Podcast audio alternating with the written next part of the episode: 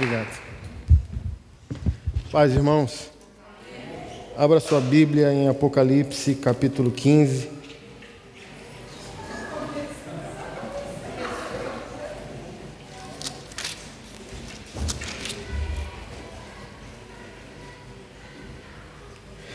Apocalipse capítulo 5, 15, verso 1.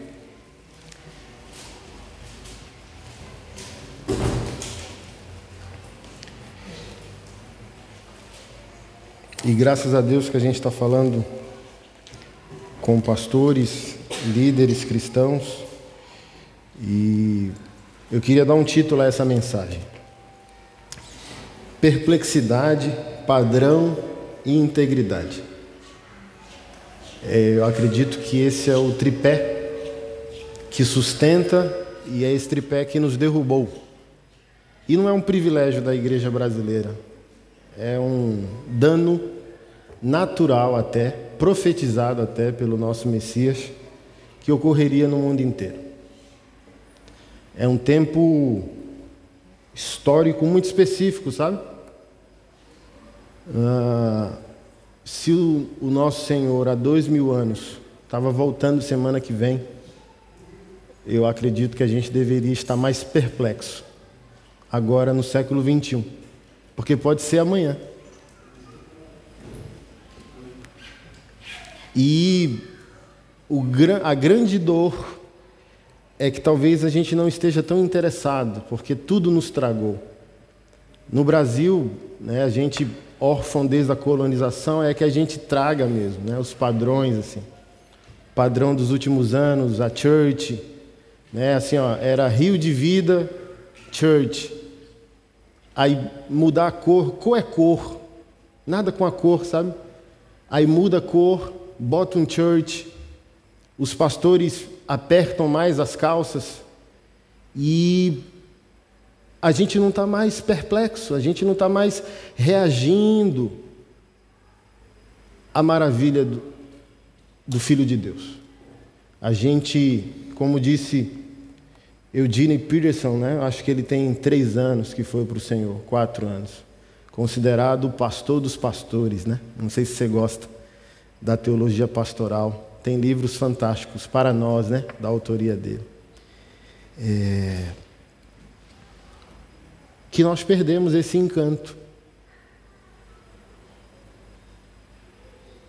A gente deixou de ser pastores para se tornar administradores. Então a gente está interessado mais no que, no, no que funciona. A gente está interessado mais em métodos a gente está interessado mais na igreja cheia. E pouco importa se essas pessoas estão vazias. Porque o importante hoje é ser relevante e não mais fiel. E isso nos derrubou. E nós estamos aqui, século 21, com uma igreja evangélica enorme. Porém, as estatísticas não mentem. E como disse o irmão, nenhum pastor, nenhuma pastora poderia mentir. Os fatos são fatos. E que fatos são esses, pastor Anderson? Somos, somos tão grandes, mas tão pequenos ao mesmo tempo, que evidências sociológicas provam que existe alguma coisa errada nessa equação nossa de igreja cheia. A gente precisou da Lava Jato no país para falar de anticorrupção, mas a história prova que os perturbadores não eram ministros nem políticos. Os perturbadores eram profetas, pastores, avivalistas, reformadores.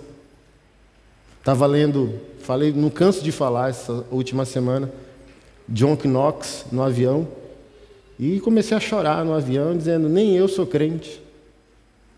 Senhor, me perdoa. Sabe? Tão claro, tão nítido desse tamanho, narra a história. Sem o púlpito, o homem não vale nada, franzino, frágil, fraco e baixo. Mas a rainha Mary Blood disse: Eu não temo nenhum canhão de nenhuma nação europeia, mas meu único temor é quando John Knox dobra o joelho. Meu único medo Meu único medo. Essa mesma Mary Blood mandou prender o homem de Deus por três anos. Foi escravo. Ficou esquelético, remando os grandes navios dos impérios da época. Mas quando aquele homem abria a Bíblia e subia no púlpito, sabe que me deu uma crise de soluço no, no voo? Quando os biógrafos disseram que um bispo católico, amando da rainha Mary Blood, quis negociar com John Knox. Pare de profetizar. Pare de perturbar a França, pare, pare de perturbar a Inglaterra. Nós te daremos o bispado da cidade inteira com mais de dez igrejas para você supervisionar. Te daremos um culto semanal para você falar com as autoridades do país. Aí John Knox olhou, baixou a cabeça, refletiu e disse: Eu quero a paróquia lá no bairro periférico, em Londres, com 10, 15 membros. E o bispo voltou para a rainha dizendo: John Knox, não há preço que possa comprar esse homem ele rejeitou a proposta.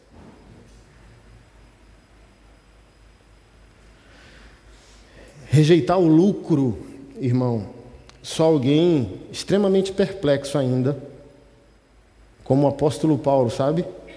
Aquele, aquela luz reluzente enquanto você cai do cavalo. E você tão atônito que você não sabe que majestade, que glória é aquela. Quem és tu, Senhor? E o Senhor não se refere ao Senhor Jesus, se refere à perplexidade da força impetuosa que lança aquele homem no chão. E não é à toa, eu estava devaneando esses dias em mesas pastorais. Não é à toa que um homem tem mais coragem que doze apóstolos. Ou você acha que a divisão foi justa? Um apóstolo para gentil e doze apóstolos para judeus. Você acha que foi Deus que fez essa divisão? Você acha justa essa divisão? Mas eu te respondo: a covardia pastoral não é um fenômeno nosso. A covardia pastoral ocorre desde os nossos apóstolos. E ai de mim tocar nesses santos homens. Quando entrarmos na cidade de Deus, cada um tem uma coluna. Ai de mim. Mas eu estou falando contra nós agora. Os doze desobedeceram Atos 1,8 e só obedeceram porque Deus mandou avivamento através da perseguição. Só um dos treze, com a entrada de Paulo, obedeceu Atos 1,8. Não teve por precioso a religiosidade comum aos primeiros cristãos que eram judeus. esfarelou o castelo de areia da religião e disse: Eu vou obedecer. Custe o que custar. E Paulo não é, não, não é melhor na dignidade que os doze, não é melhor que você. Pelo contrário, quando ele foi o homem mais santo dos seus dias. E ouso dizer, eu nem coloco o nosso Senhor na equação, né?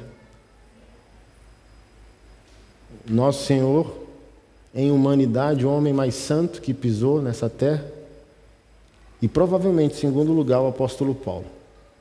Mas a perplexidade dele era tão tamanha, temor, quanto maior, menor, de tanta perplexidade de contemplar a majestade do Filho de Deus, que ele disse: Eu tenho uma certeza, que Deus, em Cristo Jesus, se expressou, se revelou para salvar os pecadores, dos quais eu sou o primeiro. Não é que ele dizia, sou pecador, não tenho nenhum valor. Ele era o homem mais santo do seu tempo histórico e um dos homens mais santos da história da humanidade. Mas quando é Deus que nutre esse crescimento e essa identidade pastoral, quanto mais crescemos, mais tememos.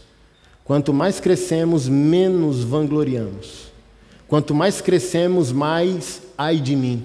Quanto mais dinheiro entra, mais temor no coração.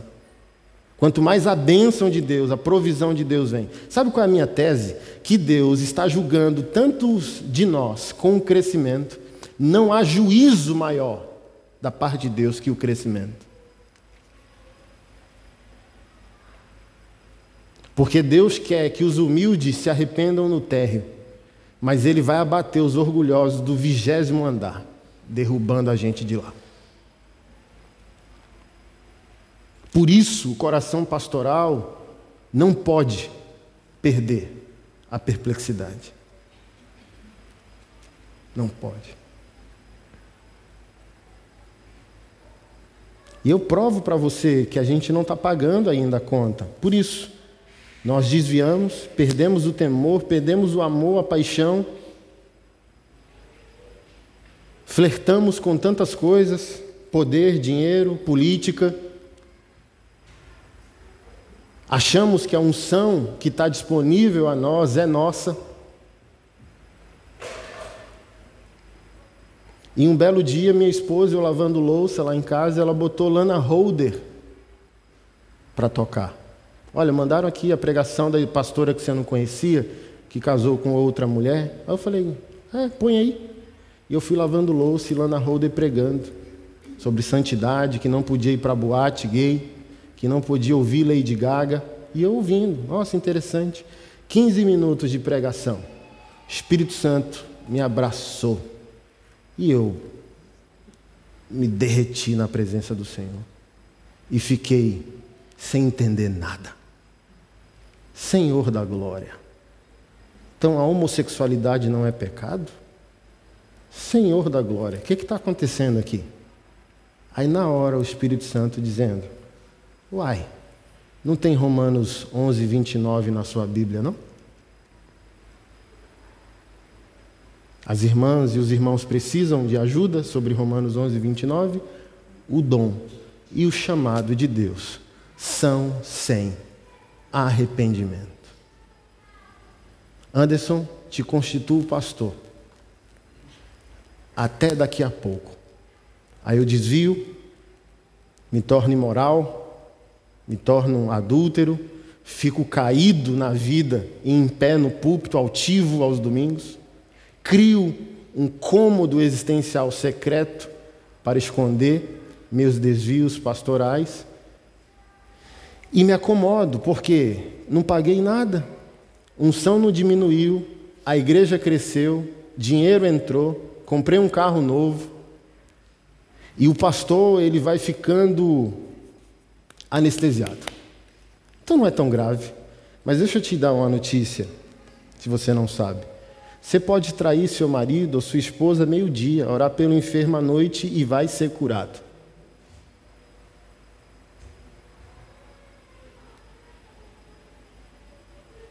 O traidor do nosso Senhor foi apóstolo. Não há maior juízo que o crescimento. Crescimento não é aprovação de Deus. Resultado não é sinônimo de aprovação. Unção não é sinônimo de aprovação. Perguntaram para mim essa semana: já foi usado em cura? Já. O que, que você sentiu? O jumento que levou Jesus para Jerusalém. Sumiu. Só teve destaque porque levou o rei.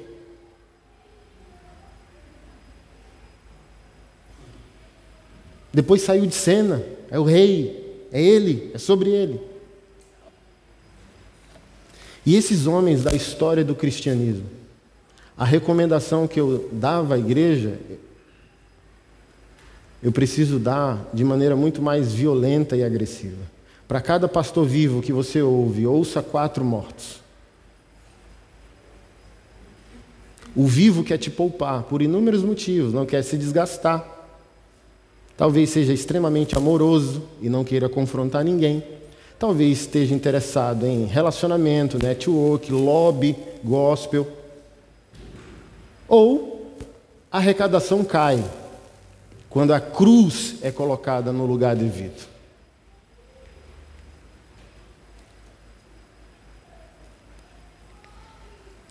O pastor morto não, Spurgeon não está nem aí, se você gostar ou não. E olha que eu acho que já tinha problema pastoral com Spurgeon há duzentos e poucos anos atrás. Disse ele: um pastor que cai em imoralidade sexual só pode ser restituído ao ministério se o seu arrependimento for tão escandaloso quanto o seu pecado.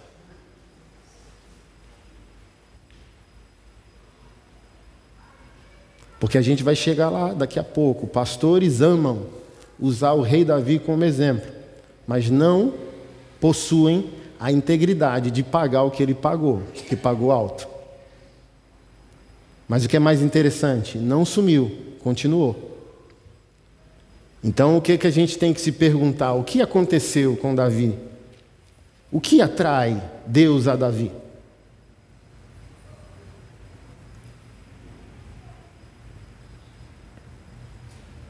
Diferente de Adão, que terceirizou sua responsabilidade, seu mandato cultural, transferiu responsabilidade e sumiu.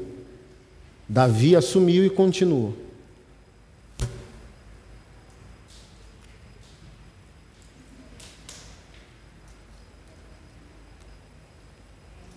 Acho que eu citei isso ontem. Há uma grande diferença entre Salomão e Davi. Acho que foi hoje numa live que eu fiz. Uma imensa diferença para dois homens que pecaram, pecados graves e sérios.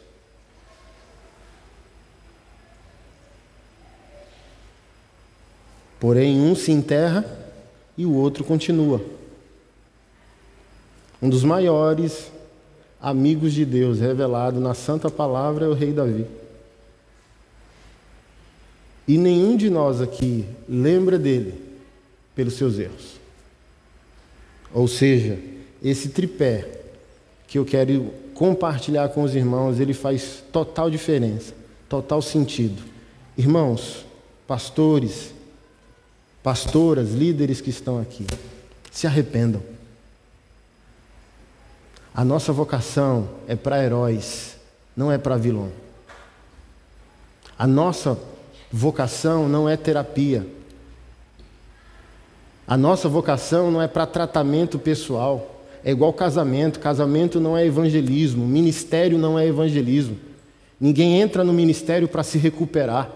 A gente entra no ministério para morrer. A gente entra no ministério para estender Jesus.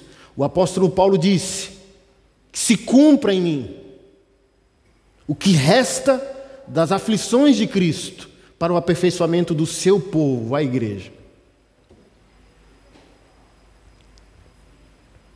Mas hoje, mundialmente, nosso nome, nossa reputação, nossa vocação, nosso povo, nosso nome, nossa igreja está na lama. Porque nós negociamos o sagrado. Porque muitos de nós está pecando como adulto e quer ser tratado como criança quando tem que se arrepender. Sabe qual a diferença de Davi? Porque pecou como homem, mas também se arrependeu como homem. E há uma grande diferença quando homens e meninos pecam. Uma grande diferença. Olha o que nós cantamos. Eu mandei hoje fazer uma camiseta o descendente de Davi. Sabe, eu fico ali, ó, eletrocutado. Pastor, você nem levantou para o louvor, não, porque as pernas não aguentam. Quando a gente canta o que é verdade, quando a gente canta o que está escrito. Eu não sei se você considera que a música é doutrina. O descendente de Davi, o homem mais notável, mas é esse homicida, adúltero covarde, que é a madre, a paternidade ele é a timeline do Messias. Então quem é esse homem? Esse homem não matou e adulterou ontem? O que, que aconteceu para que o Messias venha da sua linhagem? O que Deus quer, o que Deus espera de nós? A gente não assumiu uma vocação para dar desculpa. A gente assumiu uma vocação para morrer. Ministério é lugar de gente morta ego morto, vaidade morta.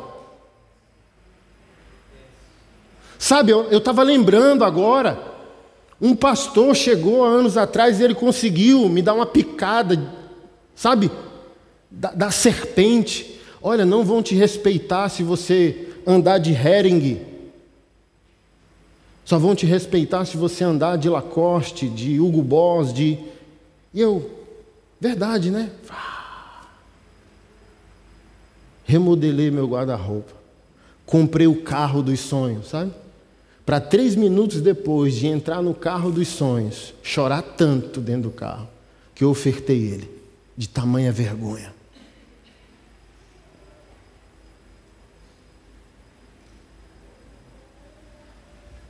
Porque se eu tiver que te respeitar pela roupa que você veste, se eu tiver que respeitar pelo carro que você dirige, a gente não entendeu nada.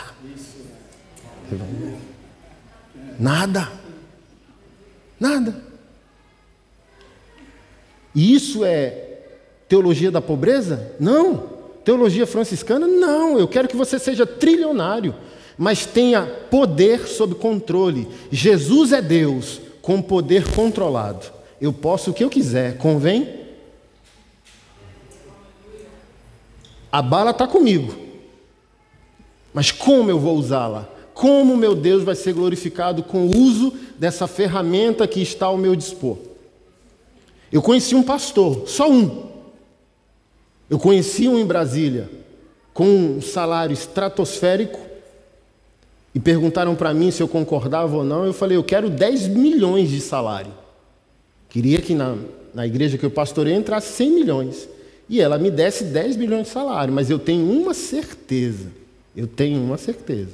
Satanás não moraria em Brasília se eu tivesse um salário de 10 milhões. Porque eu não sei se arrumaram o áudio, que a igreja está em reforma, para eu mostrar com um pouco que o Senhor está me dando que eu estou fazendo. 10 milhões, Satanás fala, não dá. É, eu ia assim, ó, ser o T.L. Osborne 2, né? Quando ele ia evangelizar na África, dizem que ele pulava com os dois pés, da última escada da aeronave para o chão. Satanás, eu cheguei e esse país é pequeno demais para nós dois. Ou eu fico, ou você fica. Um pastor, com 20 mil membros na igreja, acho que eu preguei lá três vezes com um salário dez vezes menor que o pastor megalomaníaco que eu conheci em Brasília. Aí, quando eu preguei que ele foi levar minha esposa para o hotel, minha curiosidade adâmica era saber o carro do pastor. Não, porque isso já estava me revolucionando, sabe? Eu fui picado pela cobra, entrei, espírito me constrangeu, dizendo: Não, eu quero dinheiro. E quero muito dinheiro. Mas calma aí, não é isso? E os olhos abriram para enxergar como os meus companheiros de ministério estavam se comportando com, com isso. E parece que esse pastor amigo leu minha mente. A gente foi comer a picanha e ele fala: Você quer saber quanto eu ganho, né? Ê, miséria da unção. Mis, miséria da unção, né? Aí eu falei: Pastor, não vou mentir, não. Estava fazendo contas. Porque tem um pastor em Brasília com uma igreja 20 vezes menor que a sua, um salário 10. Não, aí eu não tinha falado, né? Mas depois eu falei, um salário 10 vezes maior que o seu. E você tem uma igreja com 20 mil membros. A conta, na minha cabeça, é básica. E eu quero saber com que pessoa estou lidando, para ver se eu tenho um aliado ministerial ou alguém a, a quem evitar. Antes disso, minha esposa falou: foi num Renault Logan que ele me levou. Não que isso seja sinônimo de humildade, sabe? Falei, é. Aí a gente foi fazendo conta no outro dia. Quanto você acha que eu ganho? Ele perguntou. Eu falei, 200 mil. 150. 100. 80. Eu não queria menos de 80. Para liderar uma igreja de 20 mil membros? É muita coisa. Um pastor nessa magnitude é um CEO. Se ele sair da igreja e for para qualquer empresa, ele faz o trem funcionar. De 100 de ministérios funcionando? 50.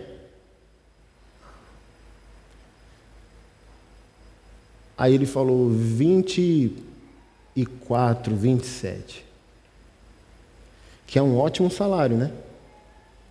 eu acho pequeno para a responsabilidade, mas eu falei, rapaz.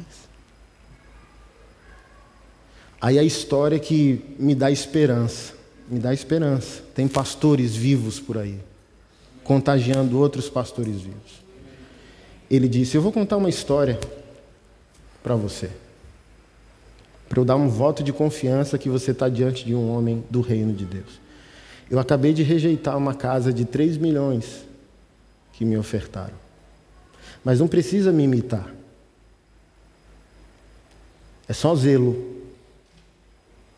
Me conte a história. Um pastor empresário, milionário, foi pregar na igreja dele, pediu para ele passar num, numa rua que tinha que ver uma casa que ia entrar numa negociação. Passou e falou que era uma casa de novela, mais de 3 mil metros a casa. Ele, nossa, que casa! E esse pastor local estava vendendo a casa dele. Dois meses depois, esse pastor foi pregar na igreja do pastor empresário. Falou: Olha, eu vi que você gostou daquela casa, vim orando, orei a Deus, Deus confirmou, falei com a minha esposa ela confirmou também. Me dê sua casa de um milhão que você está vendendo e eu te dou aquela de três, quatro milhões. É o valor dela, uma na outra. Quero abençoar você. Ele riu, estava do lado da esposa, olhou para ela, ela na mesma hora, né? Aí os dois sorriram e falaram: Muito obrigado. Recebemos espiritualmente, Deus está feliz, a oferta está feita, porém ela não vai ser recebida. Eu derramo, igual Davi derramou a água quando recebeu dos seus soldados a custa da vida deles. Eu não quero. Por que você vai rejeitar a casa?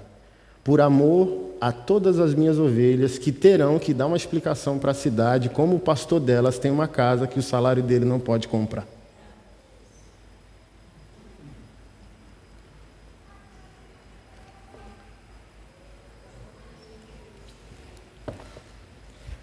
Temos dois extremos: teologia franciscana, teologia da prosperidade, agora repaginada pela teologia coach, mais performance do que cruz mais resultado do que novo nascimento. Quantas pessoas convencidas nas nossas congregações sem estarem convertidas? Porque hoje a mensagem é terapêutica e não mais cristocêntrica. Qual a síntese desses dois extremos? A gente só vai entender se a gente estiver pronto para morrer a gente só vai entender a síntese dos extremos se a gente estiver exercendo um pastoreio pronto para a morte. Preguei isso ontem. Uma disposição para a morte foi o tema da minha mensagem ontem. Não temos mais um pastoreio com essa predisposição, consequentemente, não temos mais uma membresia com esse entendimento, consequentemente, o nosso evangelho ele é inofensivo. Mas o que trouxe o Evangelho até o século 21? O que sustenta 21 séculos de legado? Disposição para a morte. Para os pastores que não mergulharam no texto, Atos 1,8, testemunha é Martus. Senhor, porque a lógica da compensação não é privilégio da teologia da prosperidade. Todo mundo quer um resultado. Senhor, quando irás restaurar o governo a Israel? O Senhor, em sua soberania, assim determinou, não cabe a vós saber. Porém, vocês receberão poder para serem testemunhas Jerusalém, Judéia, Samaria, confins mas sabe o que a gente não está ensinando? Porque a gente prega isso de uma maneira tão terapêutica que o pessoal sai empolgado da igreja dizendo: Glória, eu tenho que testemunhar, eu tenho que evangelizar. Não, mas o texto não está falando apenas do id. Vocês receberão poder para morrer em Jerusalém, Judéia, Samaria e confins. Martos, no nosso português, mártire. Vocês serão revestidos do Espírito Santo para serem mártires. Eu não quero morrer, estou com 41 anos, ok? Se o meu rei não voltar, eu quero ir até os 90. Mas eu posso usar a figura de linguagem para todas as minhas escolhas pastorais, as escolhas de um homem morto. Como eu revelo a vida do meu rei através da minha escolha. Eu aceito a morte literal se assim ele desejar. Eu não gostaria que fosse literal.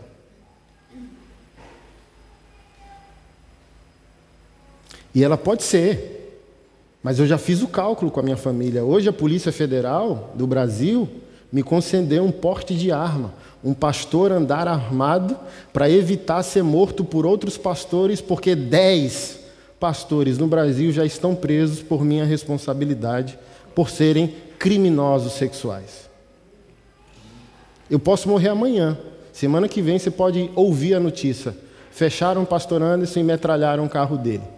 Estou pronto para ir sorrindo, porque eu não quero e não irei morrer como um canalha. Amém. Eu irei morrer como um pastor. Sabe esse apelido que me deram? Foi. Ninguém tira isso de mim. Eu nasci de novo, não para ser vilão. Eu nasci de novo também não para ser herói envaidecido. Eu nasci de novo para a glória dele. Me deram esse apelido para me depreciar. Mas sabe qual foi o trabalho de história que pediram para o meu filho mais velho de 14 anos? Precisamos de um personagem histórico que mudou a sociedade ou a vida de alguém ou fez algo relevante. Ele me pediu sugestão, eu mandei fazer do apóstolo Paulo ou de Martin Luther King.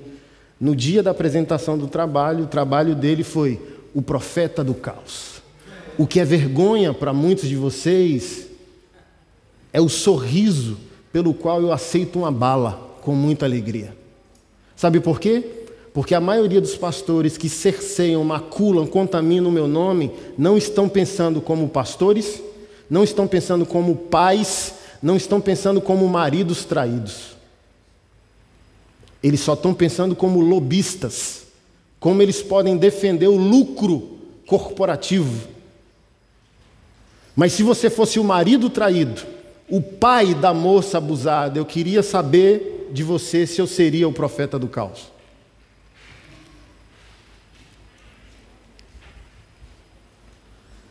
Paulinho, quem é o profeta do caos? Meu pai.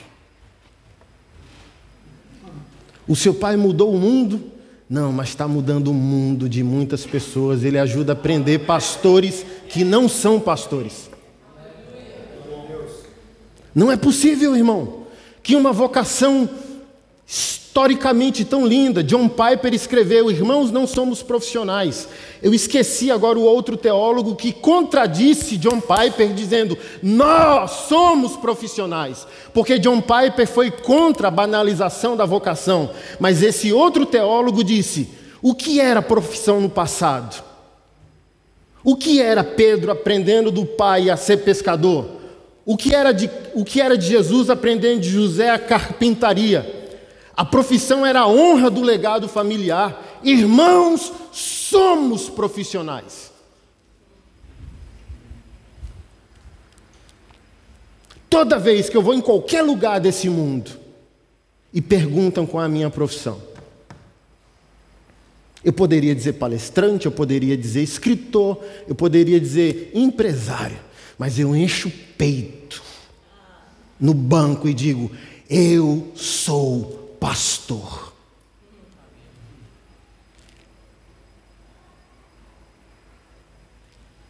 A igreja precisa aprender com seus pastores a disposição para a morte.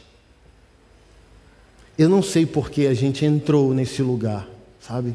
Obscuro como pastores. Eu não, não consigo ainda enxergar uma lógica. Não consigo enxergar uma lógica. Uma vocação de vida, um lugar de vida, e a gente se perdeu por sexo, dinheiro, poder, fama. O dinheiro mais fácil do mundo é o dinheiro da fé. E a gente está fazendo tudo isso sem temor.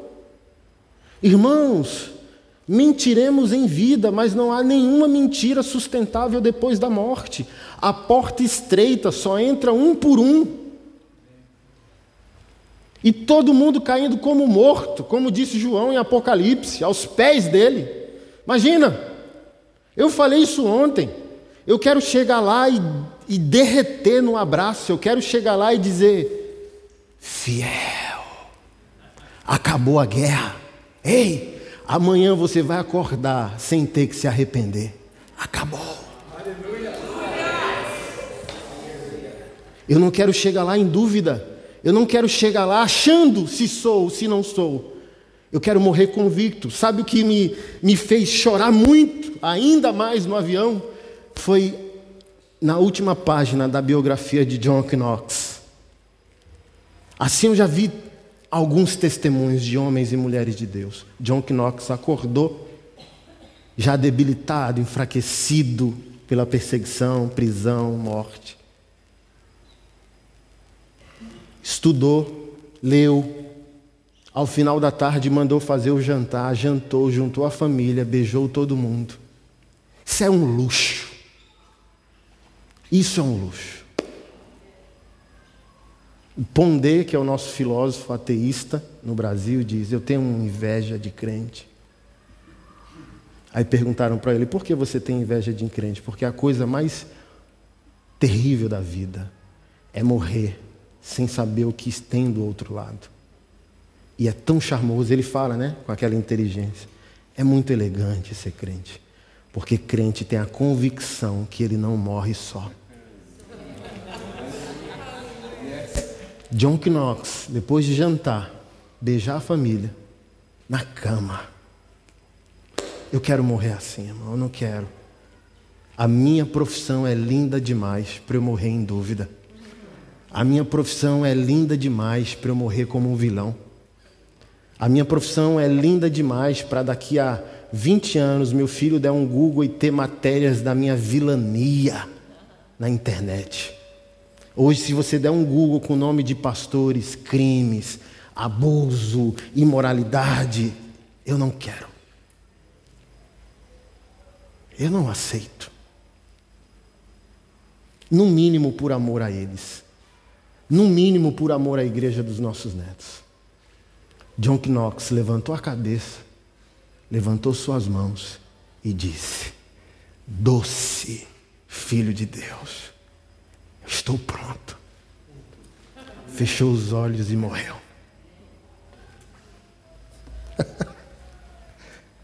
Pastor Anderson, por que você está tão perturbado? Só por isso. A gente é a agência dos X-Men, os Vingadores Celestiais. E os vilões estão no nosso meio. Como não endoidar? Deixa eu mandar os boletos para vocês, os maridos, as crianças. Duvido se você não endóida em dois dias. E essa expectativa que eu vejo, desespero é que a gente quer usar a Bíblia para convencer o povo de Deus e o povo de Deus não aceita mais o que está escrito.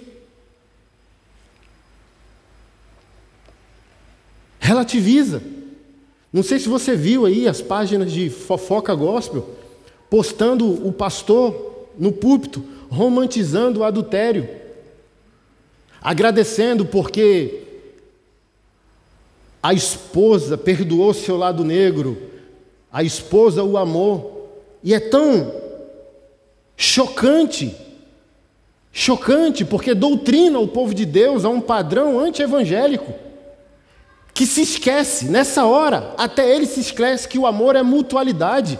Ué, amor é apenas aquilo que você recebe, amor também não é o que você concede para essa esposa? Então você está chamando de amor a tolerância dela aos seus pecados, aos filhos bastardos fora do casamento? Mas amor nunca é concedido de você para ela. E a igreja, ó.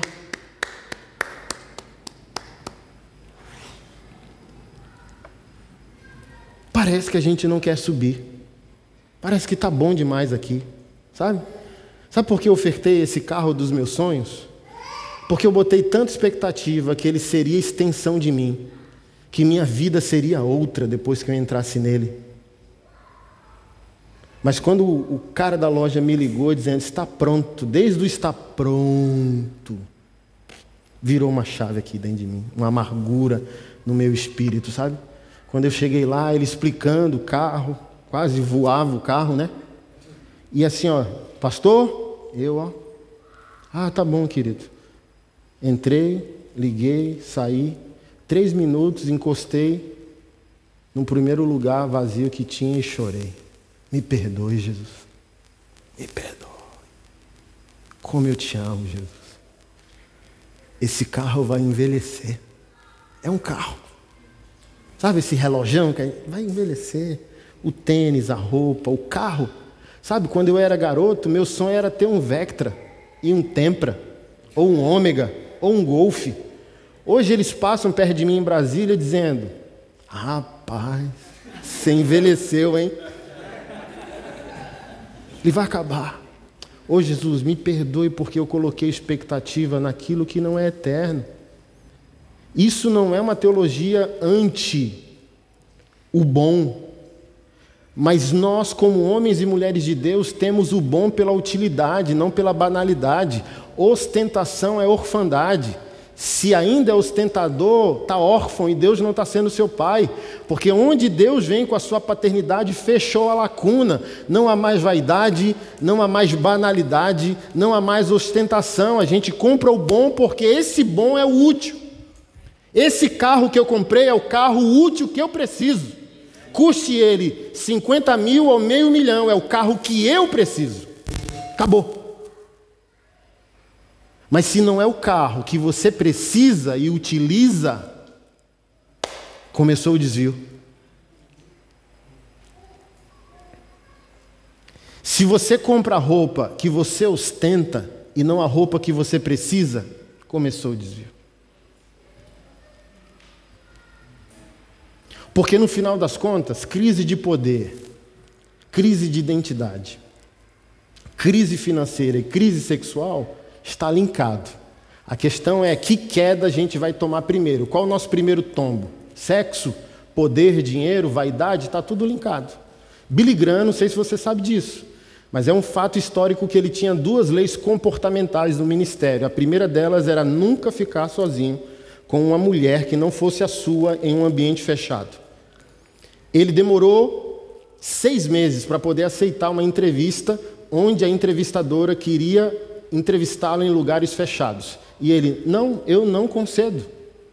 Ele só aceitou quando ela aceitou num restaurante todo de vidro, para que todos pudessem ver publicamente o homem de Deus.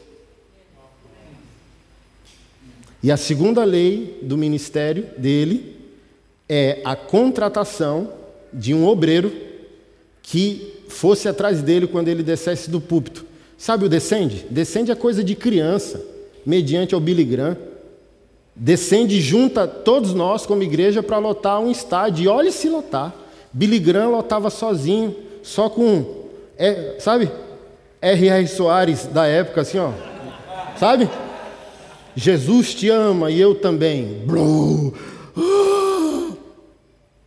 Dá um Google, Billy Graham estádio, lotado de ponta a ponta discipulador de quase cinco gerações de presidente da República. Quando ele descia, imagina? Quando ele descia, o obreiro levantava e ia atrás dele. Do pó viestes e ao pó voltarás. Do pó viestes e ao pó voltarás. Do pó viestes e ao pó voltará. Nada aqui é sobre você. Tudo é sobre Ele. Tudo é sobre Jesus. Tudo é sobre Jesus. Tudo é sobre Jesus. Você tem algum escândalo do homem de Deus para falar aqui? Precisamos exercer pastorado de maneira preventiva e não de maneira remediativa. A gente não tem que tomar providências antes que o problema chegue. A gente tem que gerar protocolos de comportamento.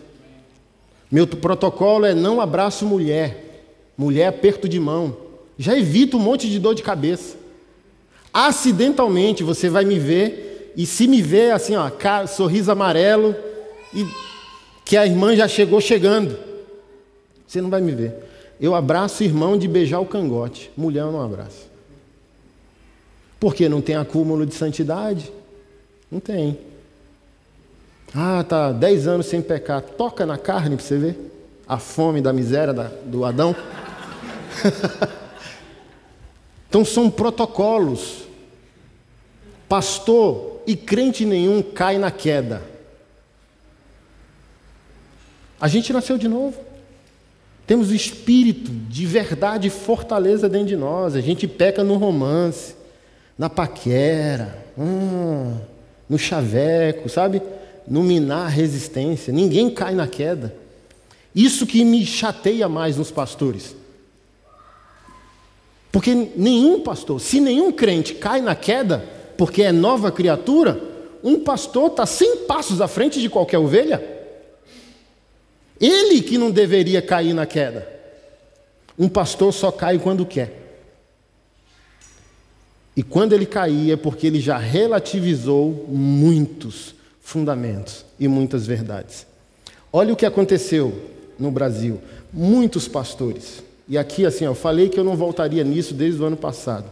Mas eu mesmo presenciei a live de muitos, onde eles manipulam o escândalo aos pequeninos. O desvio é tão grande que o pastor tem que cair desviando a doutrina bíblica. Eles passam, quando eles relativizam, eles passam a confundir o povo de Deus, dizendo que o escândalo dos pequenos não é o fato praticado pelo pastor, é a informação do fato. Anderson traiu a Keila. Para um pastor desviante, o escândalo não é o Anderson ter traído a Keila, é você falar que o Anderson traiu a Keila.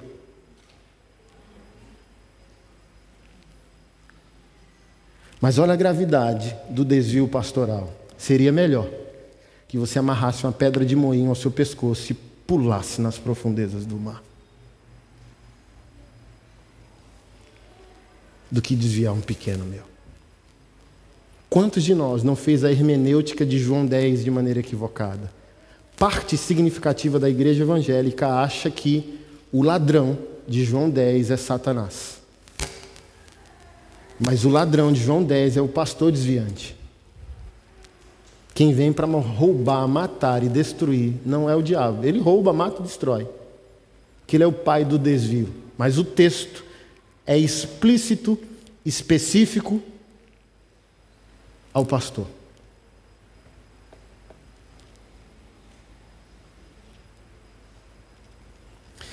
Qual é a nossa salvação, pastor Anderson? começar com o anseio, perdemos o anseio, a perplexidade, sabe? Meu Deus. A gente ainda precisa ter o romance do primeiro amor. Lembra que uma das denúncias é: você é fiel, mas você não, não chora mais. Eu tenho contra ti que você abandonou o primeiro amor. Para, pastor que para de chorar, não de remorso, mas de perplexidade, começou a cair. O Evangelho, quando ele para de comover o coração, sabe? Eu estava lendo a Confissão Escocesa de John Knox. Depois que ele venceu Mary Blood e venceu todos os inimigos da época, o parlamento da Inglaterra permitiu que o protestantismo se tornasse oficial no Reino Unido. E o homem de Deus escreveu a confissão. Ah, desculpa, na Escócia. A confissão escocesa teológica. Você tem que ver quando ele escreveu artigos sobre a natureza de Jesus. O que o credo de Calcedônia ou o credo de Nicéia já havia tratado, né? Plenamente homem, plenamente Deus. Quando Quinox foi escrever o tratado dele sobre a natureza de Cristo, eu dei outro grito no avião. Meu Deus, Jesus. Porque assim, ó, pastor, o que é a perplexidade que você quer nos ensinar nessa noite? o impacto, o enigma da pessoa de Cristo é tão horripilante, tão, sabe, entorpecedora, contagiante, radiante. Não é simples. O apóstolo Paulo disse: o mistério que esteve oculto por séculos e gerações. Cristo em vós. oh, profundidade das riquezas. Quanto mais a gente cava a natureza de Cristo, mais perturbado a gente fica. Quem é esse? Quem é? John Knox, olha o que ele disse. Não sei se para você mexe com você. Ele disse: por que o Filho de Deus precisaria ser homem e Deus? Plenamente, totalmente. Olha. o conselho da Trindade, desde a eternidade passada, João disse em Apocalipse que o cordeiro foi imolado antes da fundação do mundo. Antes de criar, a Trindade sabe o resultado da nossa queda. A providência foi feita antes da criação. Olha o que Knox disse. A Trindade sabia que era impossível a humanidade vencer o pecado. Então, a providência de Deus não poderia ser apenas através de um homem. Mas a Trindade também entendia que a humanidade não conseguiria a, a, resistir ao pecado, não consegue vencê-la, nem consegue derrotá-la. Aí ele conclui: Jesus é plenamente homem e plenamente Deus, porque como homem ele vence o pecado, mas como Deus ele não pode ser vencido pelo pecado. Eu, eu dei um nebe dentro do avião. Pô, como eu posso brincar com isso? Isso é perigoso demais. Tenho falado, preguei isso domingo na igreja local, Mateus é, 16, 15. Quem vocês dizem que eu sou? Não é uma investigação por seguidores no, no Twitter, é justamente o desejo de Deus em Cristo Jesus de redenção. Ninguém vai receber o que eu carrego se não entender quem eu sou. Quem eu sou? Eles dizem, eles quem? Quem não recebeu o impacto da glória, o impacto da transformação, o impacto do novo nascimento. Para eles, tu és João Batista, Jeremias, um dos profetas. Vocês, quem vocês dizem que eu sou? Ninguém, só o doidinho. Por isso que eu amo os doidinhos, sabe? Tem uns protocolos assim, ó, amado, e não quer falar amado. Pedro era Pedro, você gostando ou não gostando. É o que eu sempre trato. Jesus não consegue transformar a gente com maquiagem, só consegue transformar pessoas reais. Judas queria o Messias político, mas ficava todo, sabe, no protocolo, olha o fim. Pedro queria também, como todos judeus, o, o Messias político, porém, no trajeto ele entendeu. Uau! E foi ele que respondeu. Isso define o fim dos dois. Tu és o Cristo, o Filho do Deus vivo. Vê se Pedro brincou. Falei isso ontem. Negou porque não queria morrer. Mas o que aconteceu para ele fazer o último pedido de morte, anos depois da negação, para ser crucificado de cabeça para baixo porque não era digno de morrer como mestre? Pode observar todos os apóstolos, o pastorado só funciona nessa perplexidade, nesse impacto da revelação da pessoa de Cristo. A gente perdeu o interesse nele, a gente perdeu o interesse na eternidade, a gente perdeu o interesse no céu, e agora a gente está gerenciando o povo de Deus, querendo pegar métodos. Acabou a teologia da prosperidade, agora vem fenômeno Pablo Marçal, vai passar todo inimigo e toda desgraça que contamina a santa igreja de Deus, todo modismo, toda moda vai passar.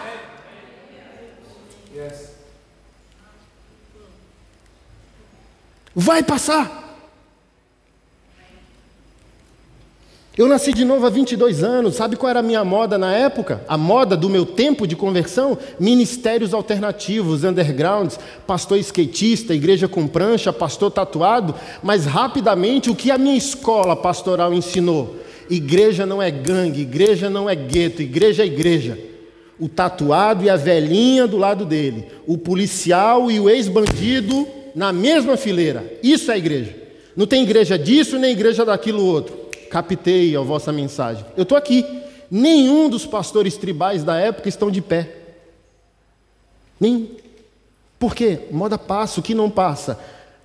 A una, universal, santa, perfeita, sem mácula, a igreja do Senhor Jesus. Nenhum inimigo que se levanta contra ela triunfa, nenhum que se levanta para customizar a santa palavra. Eu não sei de onde saiu tanto pastor liberal nos últimos três anos. Eu não sei de, de onde saiu tantos pastores que estão relativizando a palavra, dizendo: olha, a Bíblia é só um livro, a Bíblia não é a palavra de Deus. A Bíblia contém a palavra de Deus, vai passar, pastores. Não seja atraído por metodologia, continue fiel. Quer a igreja tenha cinco membros, quer a igreja tenha mil membros, seja fiel. O que o apóstolo Paulo disse? É necessário que os dispenseiros de Deus sejam encontrados fiéis.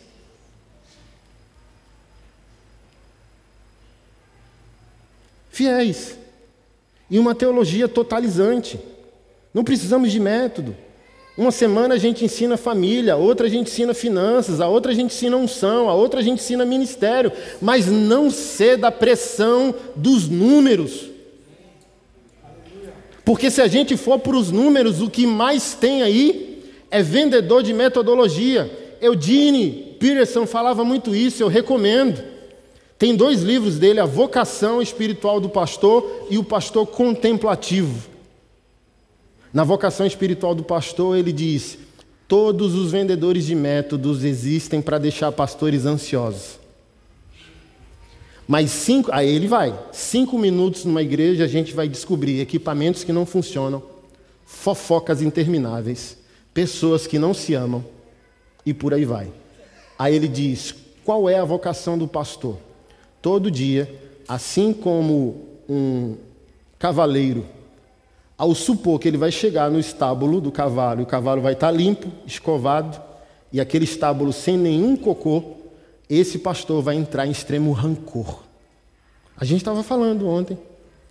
Eu fiz uma conferência de finanças em Americana, um dos grandes nomes de finanças no país. Aí eu, minha equipe chamou um, um, um Uber, doblou, zero quilômetro. O pastor falou: não, não entro em doblô. Aí eu cheguei na cara dele e disse: então vá a pé. Vá a pé. Aí a equipe, ô oh, pastor, calma, chamaram um Uber Black. Eu falei, mas é a última vez. Porque ele quer vir, sabe, no cavalo branco. E se não tiver cavalo, e se não for branco? E se a gente tiver que pagar a passagem para servir alguma igreja? Porque o primeiro pastor que a gente enfrentou como criminoso sexual, eu preguei na igreja dele três vezes. A esposa dele disse: Eu achei que você era nosso amigo. Sabe qual era a oferta que eu recebia? 10 mil.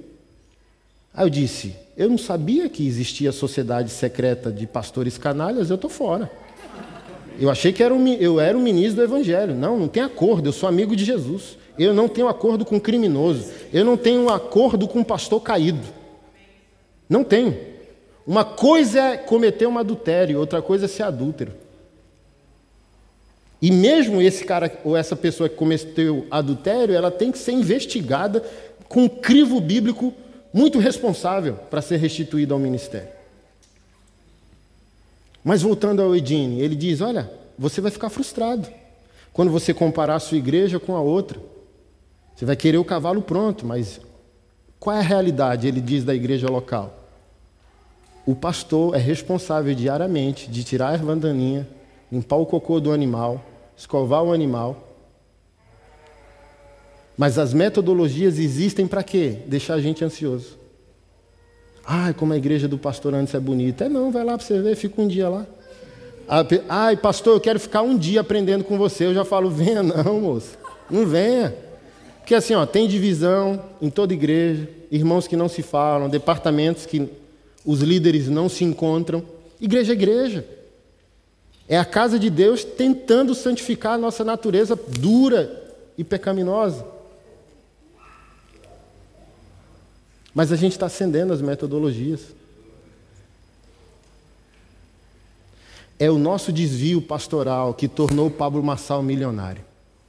Escute o que eu estou falando. Esse moço é inimigo da cruz de Cristo. Esse moço está tomado por um espírito de loucura e engano. Eu não ia falar sobre isso aqui, mas isso é muito sério. Uma das minhas pastoras, que é uma das principais intercessoras de Goiânia, ela me ligou. Quando ela me liga, eu tenho que passar a semana limpo, para saber se eu pequei. Porque assim, ó, demora para ligar, mas quando vem, vem igual um trovão. Me ligou uma hora e meia. Aí no final que ela começou a falar de Jezabel, não tem acordo com Jezabel, não tem acordo com os filhos de Jezabel. E as intercessoras me ligaram dizendo que Deus quer que você se levante na coragem de Jeú. Porque o filho de Jezabel procurou Jeú perguntando para ele: tem acordo? É de paz?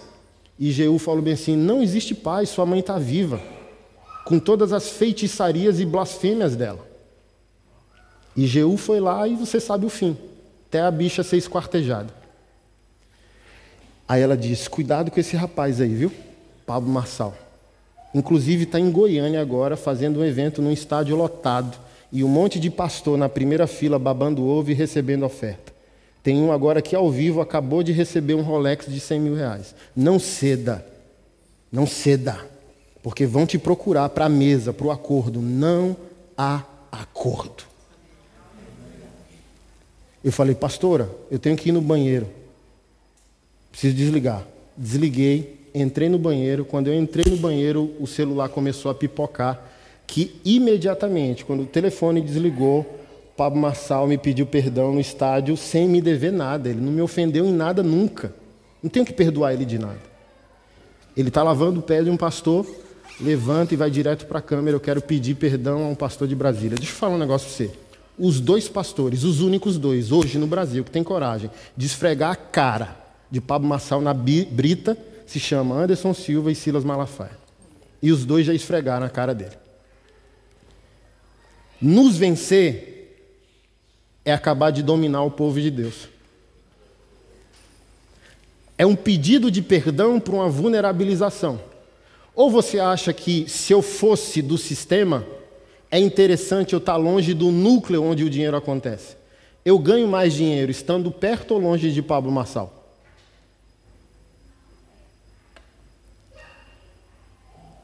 Eu não quero ganhar dinheiro, quero subir. Eu quero trabalhar pela igreja. Tem três semanas que um rapaz em Brasília deu um tiro na cabeça e as crianças achou ele dentro de casa, discípulo do Pablo Marçal, porque não teve o resultado prometido pela teologia. Você acha que eu vou aceitar e tolerar isso? Eu estou vivo. Só se eu morrer. Eu estou vivo. Eu não vou me acovardar. E eu vou gritar, eu vou pegar o megafone, eu vou fazer barulho. Vou. Tem 500 testemunhos no meu Instagram. É só ir lá, Pabletes 1, 2, 3, 4, 5. Cada rios de destaque é 100. Quando chega em 100, lota, eu tenho que fazer outro. Tem 6, 600 testemunhos de tentativa de, de suicídio, enlouquecimento, divórcio, destruição de famílias. Pablo Massal só teve vantagem porque os pastores adormeceram, se venderam ou caíram. E o povo de Deus está com fome. Ovelha come grama, bebe água limpa.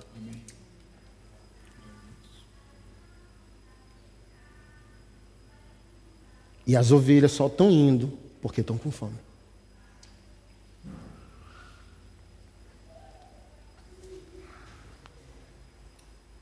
Porque a gente está animando o palco, e a gente deixou de ser profeta. Leonard Ravenhill falou assim: ó, não somos diplomatas, somos profetas. A gente não está aqui para fazer média. A gente não está aqui para fazer networking. A gente está aqui para dizer que o mundo está em rebelião contra o Criador. A gente está aqui para dizer: se rendam. O Rei da Glória está voltando Se entreguem. Alguém chegou para mim e disse: Pastor André, você nunca está errado? Tô. Abra a Bíblia. Abriu a Bíblia e está tatuado.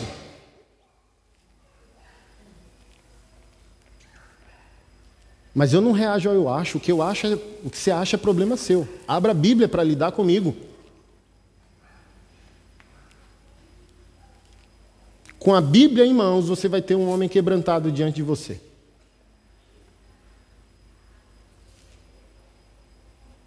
Como que os pastores estão se rendendo? O rapaz diz que crente não precisa de igreja. Aí abriu os QGs, quartéis generais. Assaltou igrejas em Goiânia destruídas, tipo células. Diz que a Bíblia não é a palavra de Deus. Ele e o Eduardo Reis, se você gosta também, comece a. Comece. Pastor, o que, que você o que, você está lendo? Gibi, horóscopo? Ou você está lendo a Bíblia? Os dois se unem e lançam um livro onde o primeiro capítulo é para ferir a inerrância bíblica, a confiabilidade bíblica, afirmando que a Bíblia não é a palavra de Deus? Onde que você está? Você está dormindo? Você é o guardião do rebanho.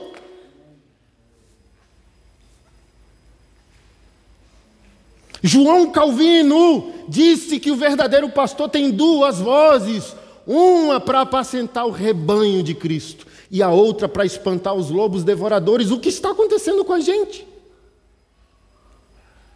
Pastor é pai. Seus filhos estão morrendo na mão de falsários. Pablo Massal não é empreendedor de bolhufas nenhuma. Hoje ele diz que é fazendeiro, investidor, milionário, ficou milionário usando a igreja para ficar milionário e agora tem múltiplos investimentos, mas ele usou você, ele usou a igreja, ele usou a fome do rebanho. Levante-se!